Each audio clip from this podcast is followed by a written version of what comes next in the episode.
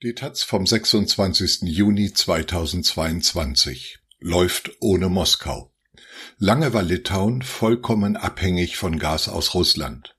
Doch ein schwer bewachtes Schiff im Hafen der Stadt Klaipeda änderte das.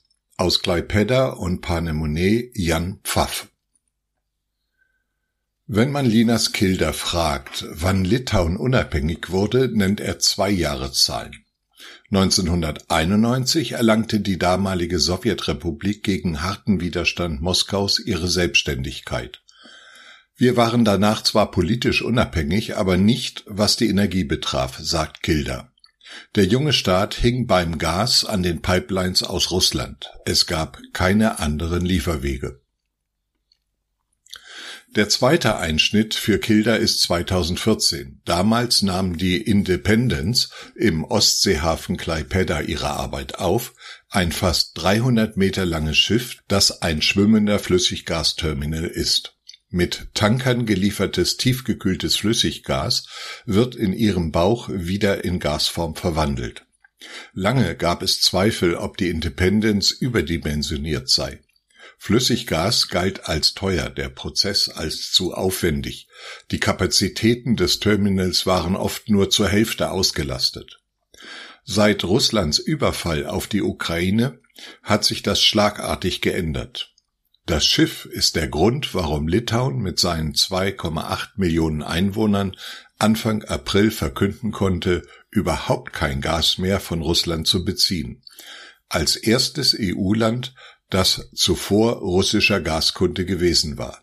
Linas Kilder ist gelernter Ingenieur und mittlerweile aber Manager. Seit 2013 arbeitet er für die halbstaatliche Betreiberfirma des Terminals, die selbst kein Flüssiggas kauft, sondern Energieunternehmen die Umwandlung anbietet. Kilder ist ein Mann, der viel lächelt. In einem blauen Anzug steht er an Deck eines kleinen Hochseeboots, das durch den Hafen von Klaipeda tuckert und sich in 20 Meter Abstand langsam an der Independence vorbeischiebt.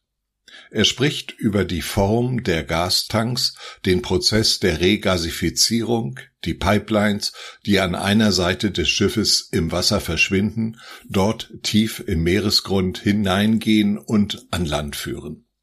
Zusammen mit seiner Kollegin Jurgita zeigt Kilda an diesem Nachmittag ein paar Journalisten das schwimmende Terminal. Direkt an Bord zu gehen ist nicht möglich. Sicherheitsgründe.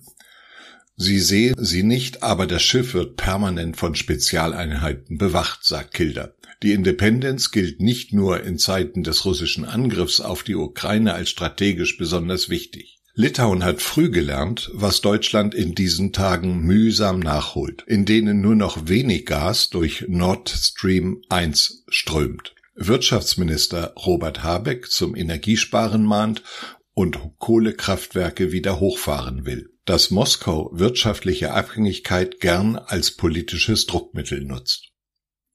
Als Litauen im März 1990 als erste Sowjetrepublik erklärte, unabhängig werden zu wollen, antwortete der sowjetische Staatschef Michael Gorbatschow mit einer Energieblockade. Die Gas- und Öllieferungen wurden drastisch reduziert. Vor litauischen Tankstellen bildeten sich lange Schlangen. Menschen froren in ihren Wohnungen. Wir haben das überlebt, aber es war hart, sagt Jorgita Siliniskaite Vensolviene. Auf diese Erfahrung kommen sie und Kilda im Gespräch öfter zurück. Das Verhältnis zwischen Russland und Litauen blieb all die Jahre angespannt.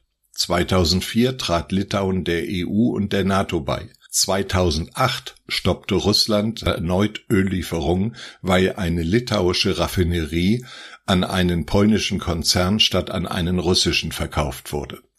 Auch beim Gaspreis zeigten sich Spannungen. Bevor wir das Flüssiggasterminal hatten, bezahlten wir den höchsten Preis für russisches Gas in ganz Europa, sagte Silis Kaite Wensolvielne. Sie spricht viel über Preise, Marktentwicklung und die Lieferanten von Flüssiggas Ägypten, Katar, Norwegen und die USA. Mit Blick auf den kommenden Winter und die Gasversorgung der EU warnt sie, keiner kann sagen, wie sich das entwickelt. Man weiß nie, was die Russen als nächstes machen werden. In dieser Woche spitzen sich die Spannungen zwischen den beiden Ländern weiter zu. Russland warf Litauen offen feindselige Beschränkungen des Bahnfrachtverkehrs in die russische Exklave Kaliningrad vor. Diese liegt von Polen und Litauen umschlossen an der Ostsee, etwa 50 Kilometer von Klaipeda entfernt. Das Kaliningrader Gebiet wird von Russland aus mit Zügen über Litauen versorgt, der Seeweg von St. Petersburg aus ist langwieriger und teurer. Militärisch ist Kaliningrad für den Kreml sehr wichtig. Die russische Ostseeflotte ist dort stationiert, genauso wie Mittelstreckenraketen. Die litauische Regierung betonte, dass man mit den Transportbeschränkungen nur beschlossene EU-Sanktionen umsetze. Der EU-Außenbeauftragte Josef Borrell bestätigte dies. Nach Angaben des Kaliningrader Gouverneurs Anton Alichanow sind von den Beschränkungen 40 bis 50 Prozent des Gütertransits zwischen Russland und Kaliningrad betroffen. Unter anderem dürfen nun kein Zement, keine Baumaterialien, Metalle oder Hightech-Güter auf dem Landweg in die russische Ostseeregion gebracht werden. Aber schon vor den Transitbeschränkungen war der Grenzverkehr zwischen Litauen und Kaliningrad eingeschränkt. In der Region um Klaipeda ist der Fluss Memel großteils die EU-Außengrenze zu der russischen Exklave. In dem kleinen Grenzort Panemone ist an einem Mittwochvormittag Mitte Juni nicht viel los. Eine große Autobrücke führt hier über die Memel. Auf der anderen Seite liegt die 40.000 Einwohnerstadt Sowetsk. Früher strömte dichter Verkehr über den Fluss. Vor anderthalb Monaten sei dieser von russischer Seite gestoppt worden, erzählt der stellvertretende Leiter des litauischen Grenzpostens. Die offizielle Begründung Generalüberholung. Jetzt laufen nur ab und zu einzelne Personen mit Reisetaschen zu Fuß über die Brücke. Neue Visa zu bekommen ist extrem schwierig. Viele Menschen im Grenzgebiet haben aber Verwandte auf der anderen Seite des Flusses und besuchen sie mit Dauervisa. Seit Beginn des Ukraine-Krieges gebe es bei russischen Staatsbürgern verschärfte Kontrollen, erzählt der Grenzer. Die Personalien müssen durch den Polizei-Suchcomputer mit internationalen Datenbanken laufen. Das dauere halt etwas länger. Dann zeigt er von der Brücke aus noch auf ein Haus auf der russischen Uferseite. An der Hauswand dort prangt gut sichtbar zur litauischen Seite hin ein riesiges Z das Zeichen des russischen Angriffskrieges in der Ukraine. Der Krieg wirkt in Litauen sehr viel näher als in Deutschland. Die Erinnerung an die sowjetische Besatzungszeit und die stalinistischen Deportationen sind im kollektiven Gedächtnis ständig präsent, seit dem 24. Februar umso mehr. Egal, mit wem man in der Gegend um Klaipeda spricht, von praktisch jedem hört man in Varianten den Satz wenn Russland in der Ukraine Erfolg hat, sind wir als nächstes dran. Auch Vitautas Grubeljauskas sagt das so.